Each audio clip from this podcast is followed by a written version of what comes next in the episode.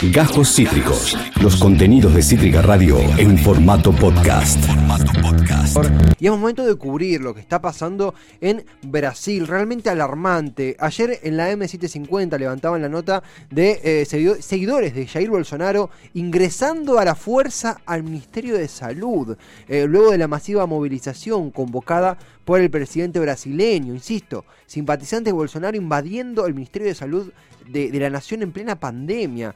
El propio Bolsonaro dijo eh, que los que quieren sacarlo de Brasilia eh, van a perder el tiempo, que él no irá a prisión y que solo Dios lo apartará de la presidencia. Bolsonaro, un capitán de reserva del ejército y nostálgico de la dictadura militar, reafirmó que, puesto el actual escenario del país, solo tiene tres opciones, prisión muerte o victoria. Gravísimo lo que ocurre en Brasil, repetimos, eh, incluso con invasiones de parte de seguidores de Bolsonaro al Ministerio de Salud Nacional, allí en el, país vecino. Para conversar de esto y más, eh, un amigo de la casa, profesor titular y coordinador de la cátedra UNESCO y del programa de maestría y doctorado en bioética en la Universidad de Brasilia, en la capital de Brasil, es un referente de la academia brasileña eh, en materia de sanidad. Su nombre es Volney Garrafa. Volney, desde Argentina, acá Esteban Chiacho. ¿Cómo te va? Buenas tardes.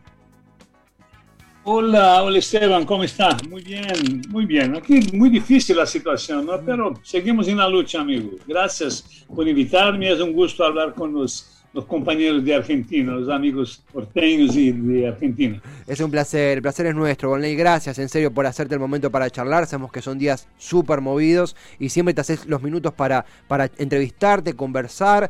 Eh, eh, primero, consultarte, ¿Cuánto poder crees que tiene Bolsonaro? ¿Por qué está haciendo esta, esta locura, más allá de que seamos que es un fascista? ¿A qué puede llegar Bolsonaro y cuánto poder le queda, viendo que en un año hay elecciones presidenciales? ¿Qué sentís, Bolney? La primera cosa, Esteban, para dejar claro, mm. Bolsonaro no se va a morir, no es, es un cobarde, mm. es un, un, un hombre con una estatura mínima, pequeño, ¿no? Fue expulsado del ejército con 31 años, era tenente y una vergüenza lo que hicieron las Fuerzas Armadas brasileñas. Él explotó bombas en las aductoras de agua en Río de Janeiro. Estaba con plan de explotar, ¿no? Eso en los años 80. Por eso lo expulsaron.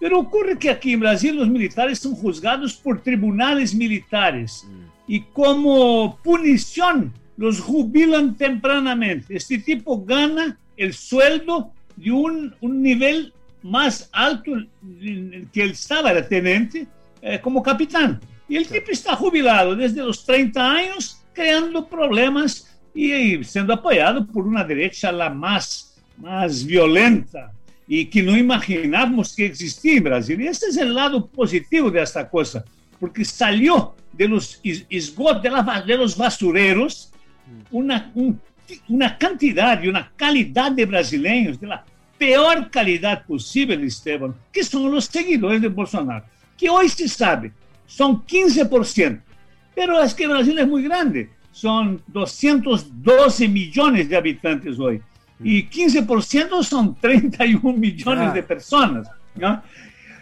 Y, y estas gentes, como son muy radicales, y que tienen y, son manejados por, por, especialmente por dos grupos. Los grupos del agronegocio. Esto, los agro de Brasil son los peores individuos que puedan existir.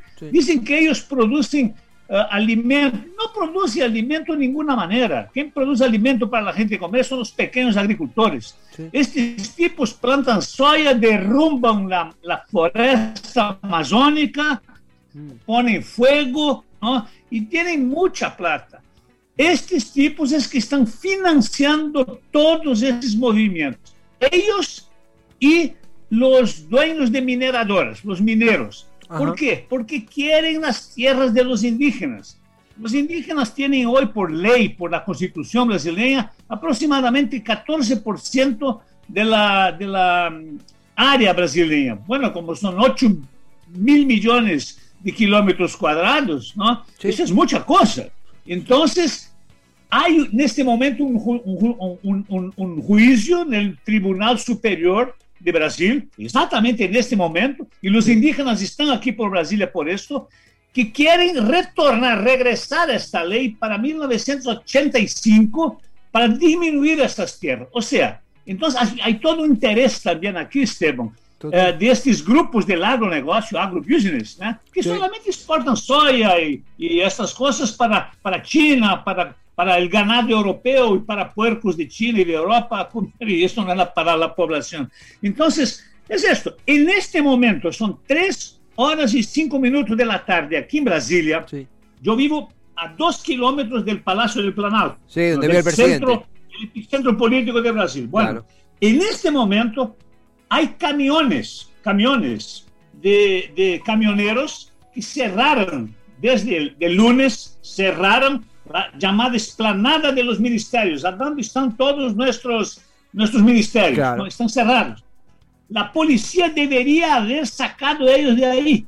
Ahí siguen, porque la policía es omisa. Ese es el lado peligroso, porque las policías provinciales están con Bolsonaro, en mucho grande parte.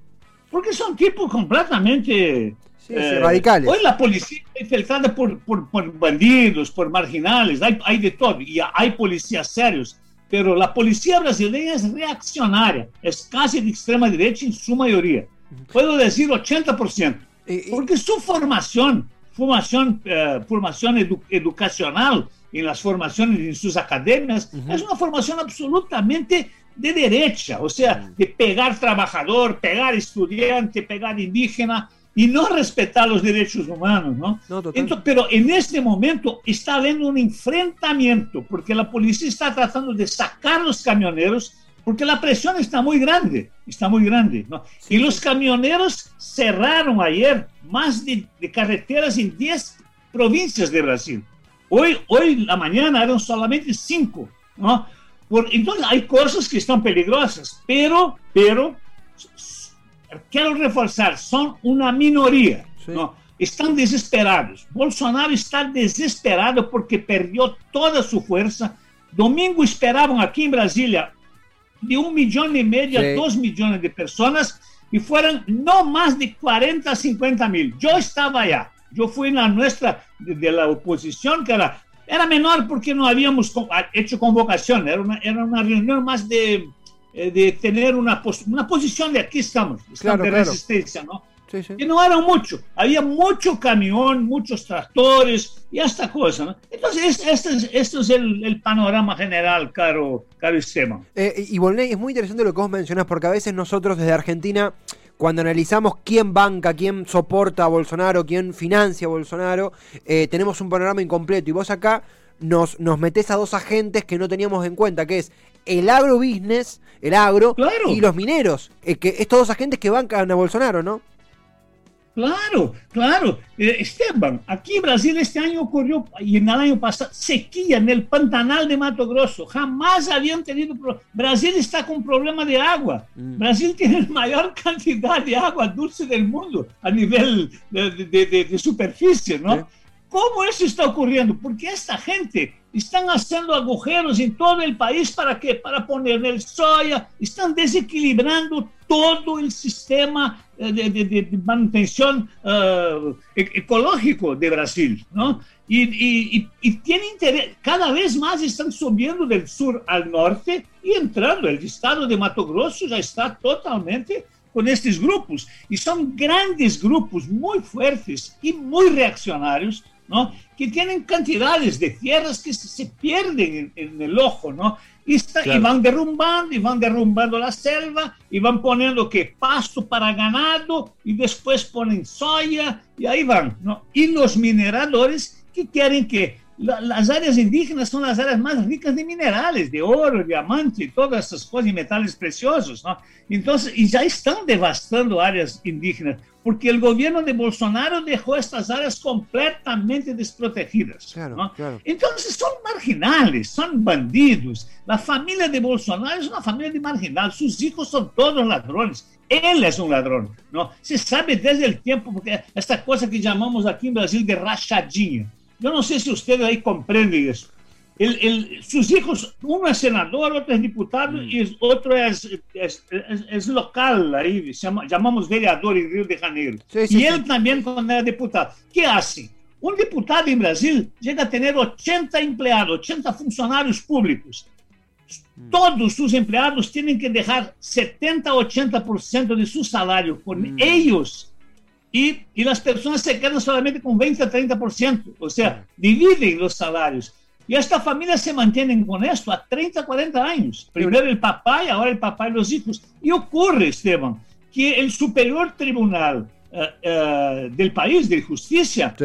ahora está investigando a fondo esto y dos de sus hijos están muy cerca de ir a la cárcel. Mm. Y él está desesperado con esto, porque él va también. Porque todos ellos están en esas trampas. Sí. Tienen muchos apartamentos. Ellos tienen una, una fortuna inmensa ya ¿no? y que es incompatible incluso con sus salarios. Claro. Y eso está comprobado. Pero la cosa es que él, entonces, él, él, él, él, trabaja en este sentido, de dejar una permanente tensión, ¿no?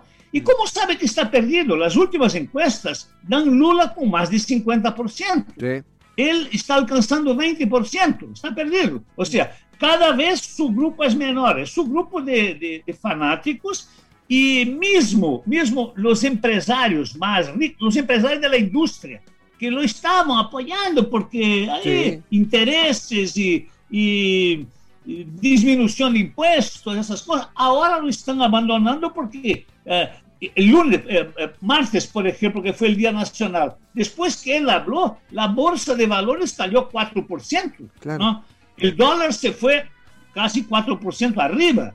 Entonces, mismo los ricos están ya se dando cuenta que tienen que cambiar eso. Sí, ¿no? sí, se, se, comprende, se comprende, Bolén, y esto que vos describías del accionar de la, de la familia Bolsonaro, cuál, cuál clan, cuál mafia, eh, eh, realmente eh, eh queda al descubierto la radiografía y la moral de, esta gente que tanto daño está haciendo. Y, y Volney, de, después de los dichos de, eh, si alguien se está sumando ahora a la transmisión, estamos con Volney Garrafa, es profesor titular y coordinador de la Cátedra UNESCO y programa de maestría y doctorado en bioética en la Universidad de Brasilia, es de Brasilia, capital de Brasil, se hizo el tiempo para muy gentilmente charlar con nosotros, acá con Cítrica. Volney, ¿cómo ve las garantías para las elecciones del año que viene? Sabemos que Lula en las encuestas está encabezando, puede volver a la presidencia. Lula da Silva después de haber estado preso injustificadamente. ¿Cómo ves esa situación?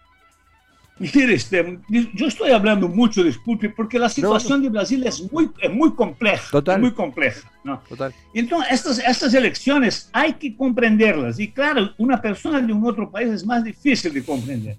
Mira, en Brasil hay un, hoy, más ya existía, pero hay un odio de clase, de clase social. Mm. Y los ricos no quieren Lula Está provado. Lula já ganhou 18 processos, já estão anulados. Falta um, somente um.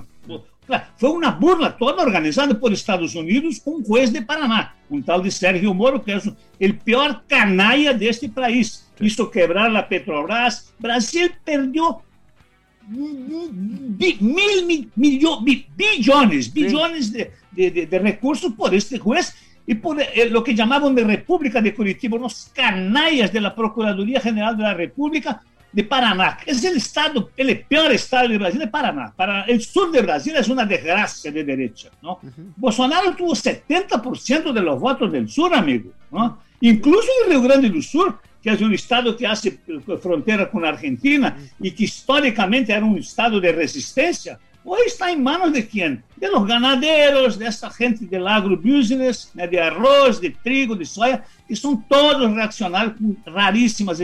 Bueno, entonces hay toda una, una, una cosa en contra de Lula. Y estos ricos no quieren Lula. ¿no? Mm. Solo que Lula gana en el pueblo y gana fuertemente en el nordeste, a donde eh, yo dije, yo soy gaucho de, de, de nacimiento, nací ahí en Rio Grande do Sul, sí. ¿no? Digo, no, no, yo ya cambié mi pasaporte, no soy más de Rio Grande do Sul, yo soy nordestino, soy de Pernambuco, sí. de Ceará, no quiero, no, es horrible, ¿no? Sí, y bueno, entonces que hay toda esa este odio a Lula, la, la élite tiene una, porque para ellos es una vergüenza, un trabajador estar ahí, ¿no? Porque Bolsonaro, malo é um ladrão, um estúpido, homofóbico, genocida, pero eh, era un capitán, estas cosas, ¿no? Ahora la cosa está tan fuerte que, entonces, el problema es que la derecha está dividida, el grupo, eso fue una cosa buena, porque ahora Bolsonaro se, se queda aislado, uh, Esteban, con la extrema derecha.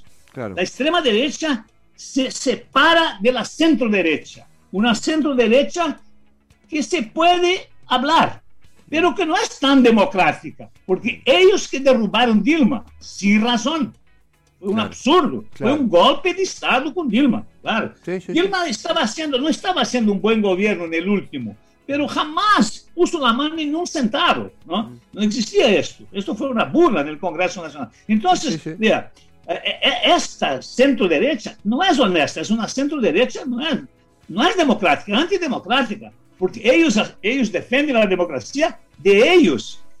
Pero entonces, ahora, entonces la izquierda brasileña tiene que construir un camino, a la tu pregunta, un camino hasta octubre del año 2022. Claro. ¿no? Si las elecciones fueran hoy, no había un problema. Imagínate, Bolsonaro hoy está con 15, 20%, 20% y, y, y está con ganas de hacer un golpe para tornarse dueño de Brasil. Lula, cuando salió, Esteban, tenía 87%, ahí tenía todas las condiciones, y él correctamente, democráticamente dijo, no, yo no, dos veces es lo que dije la Constitución, yo no voy a candidatarme secuencialmente, seguidamente, claro, una tercera. Claro. Ahora sí puede, ¿no? Claro. Entonces, el PT jamás, jamás, yo no soy del PT, el PT jamás contestó la justicia, las elecciones, todas esas cosas. No, el PT es un partido socialdemócrata. Uh -huh. Lo llaman de comunista. ¿Cómo comunista?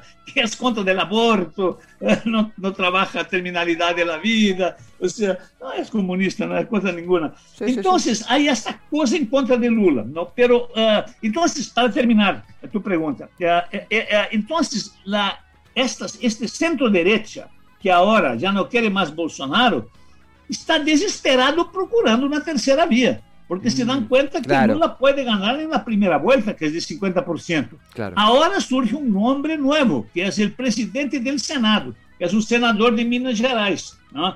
Es un tipo que está ahí más arriba, por ahí. Una. Es un tipo de centro-derecha, es un eh, abogado eh, de una familia que es dueño de una grande empresa de autobuses, ¿no? Tiene bien la cara de la centro-derecha brasileña, ¿no? Sí, y este sí, tipo están tratando de poner, se llama Pacheco, eh, no me recuerdo el primer nombre, pero es el actual presidente del Senado. Entonces están desesperados buscando una segunda vía para competir con Lula. Intentaron con otros, pero Lula es muy fuerte. El pueblo no quiere otro, pero la élite, los bancos no quieren Lula. Mm, se comprende, ¿no? Bolney es muy claro, te escuchamos atentamente porque es un repaso por todo el mapa político brasileño, tanto de Bolsonaro, que quedó muy claro, como el rol del PT, el centrado, ¿verdad? El, la centroderecha, que, que tengo entendido tuvo una performance electoral bastante interesante en la última elección legislativa. Eh, entonces es, es vital esta información que nos das para poder entenderlo desde Argentina bien claramente. Bolney, a ver, la verdad que es, es un regalo poder conversar con vos, es un placer inmenso. Preguntarte puntualmente en esta situación donde vemos con tanta preocupación lo que pasa en, en Brasil, porque repercute en Argentina y porque son un pueblo hermano, efectivamente. Claro. ¿Cómo, cómo crees claro. que, que, puede terminar? Por ahí es muy, muy a futuro, ¿no? Pero ¿cómo crees que puede terminar el año en Brasil? A nivel sanitario, vos sos un sanitarista, ¿verdad? A nivel sanitario, a nivel político, el juicio político, sí o no a Bolsonaro. ¿Cómo crees que puede desencadenar lo que queda del 2021 para el pueblo brasileño? Bueno, Esteban, uh, la primera cosa, eh, la, la, sorpresa buena de todo este proceso actual ahora es que el Superior Tribunal de Justicia está con un papel extraordinariamente eh, positivo. ¿no? El mismo tribunal que hace tres años llevó Lula inocente a casi 600 de 580 días en la cárcel, el mismo ahora se dio cuenta de sus cosas. ¿no? Y, y sorpresa, un, uno de los ministros se llama Alexandre. Uh, ahora se me fue el apellido. Uh, Alexandre uf, si no, Machado, porque hay muchos.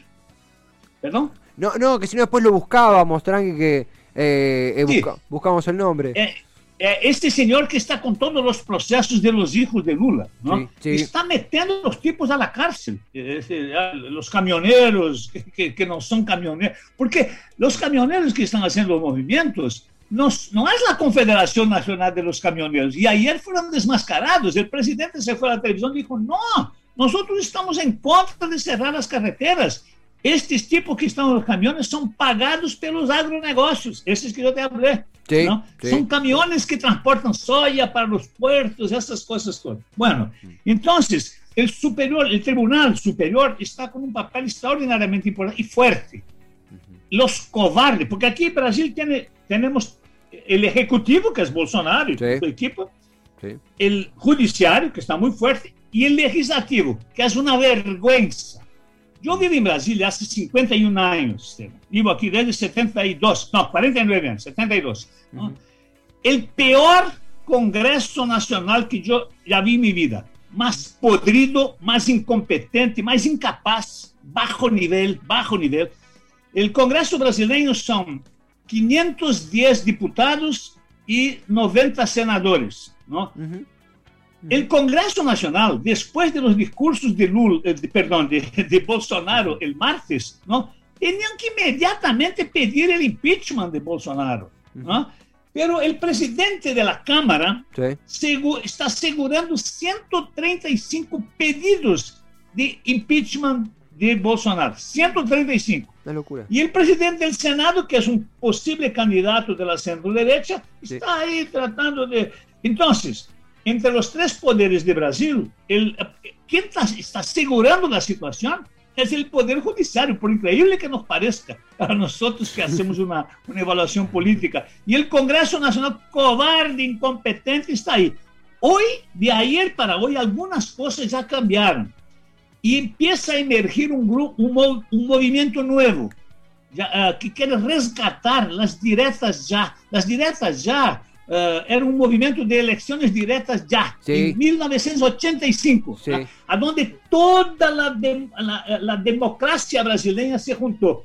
Entonces, ahora ese grupo empieza a hablar, incluso grupos de centro-derecha, con el PT, con los comunistas, todos juntos, ¿no? En- Entonces, eso empieza a tener una, una, una novedad. Si esto sale, es muy positivo para las elecciones del próximo año, porque dan soporte al, al judiciario, ¿no? Claro. Y el Congreso Nacional tendrá que moverse, porque el problema en el Congreso Nacional, Esteban, es que hay un grupo aquí en el Congreso brasileño que se llama Sí. Centrão. Centrão es un centrón, es un gran centro Claro. que no es centro, es derecha.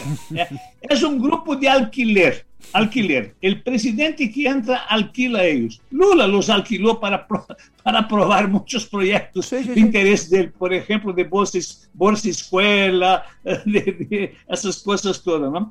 Y ahora, este grupo está con Bolsonaro y- Claro. y, con- y es el grupo del presidente de la Cámara de los Diputados. Y ellos son mitad del Congreso, para que te des cuenta, mitad del Congreso son vendidos. Entonces, ¿cómo funciona esto? Ellos tienen presupuesto específico para que ellos gasten en sus, en sus municipalidades, en sus provincias.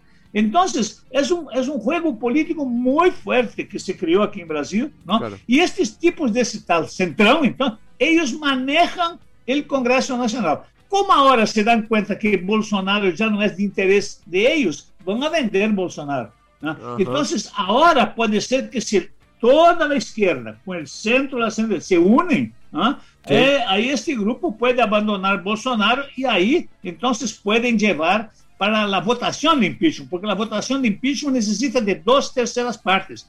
Aquí en Brasil serían aproximadamente 340 votos, creo. ¿eh? Y eso hoy no se alcanza.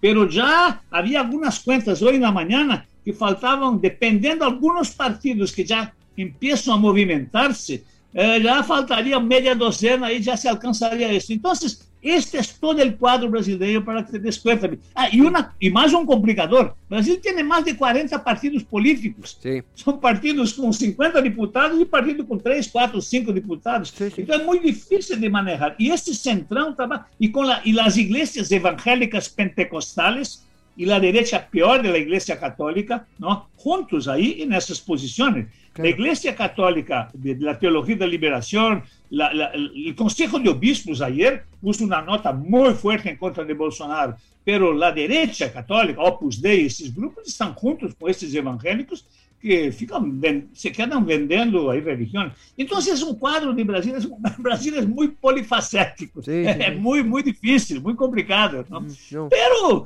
yo creo, a tu pregunta, yo creo para terminar, es que yo creo que estamos saliendo bien, yo creo que vamos a salir y las personas se dando cuenta del peligro que significa todo esto y, y que lo mejor es hacer una buena una buena elección para el próximo año. Y el, y el, problema también es que Estados Unidos no quiere saber de Lula. Mm. Esa es la cosa. No quiere saber Entonces, de Lula. ellos...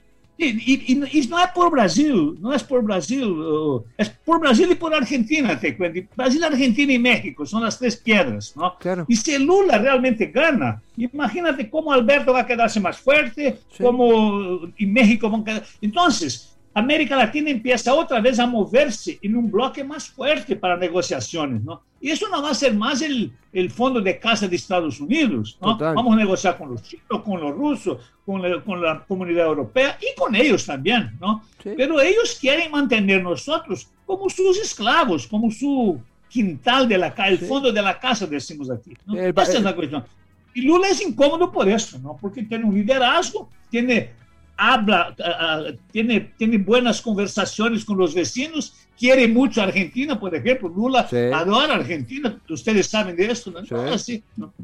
Sí, sí, sí. No, absolutamente, Volney, absolutamente. Eh, ese triángulo, López Obrador, Alberto, Lula, que puede surgir a partir de la victoria de Lula, eh, el rol de Estados Unidos y cómo, cómo, comentaste el panorama doméstico. Muy, muy atentos, muy atentos escuchándote. Realmente ha sido un, un placer inmenso porque, de nuevo, escuchándote, eh, conociendo, eh, tenemos de primera mano, tenemos una información clara sobre lo que pasa en Brasil, lo que pasará, puede pasar en Brasil y quién es quién en Brasil sobre todo. Volney, siempre te haces el tiempo para charlar, eh, el momento para conversar con nosotros. Ha sido un placer inmenso y de verdad a disposición y espero que pronto se repita.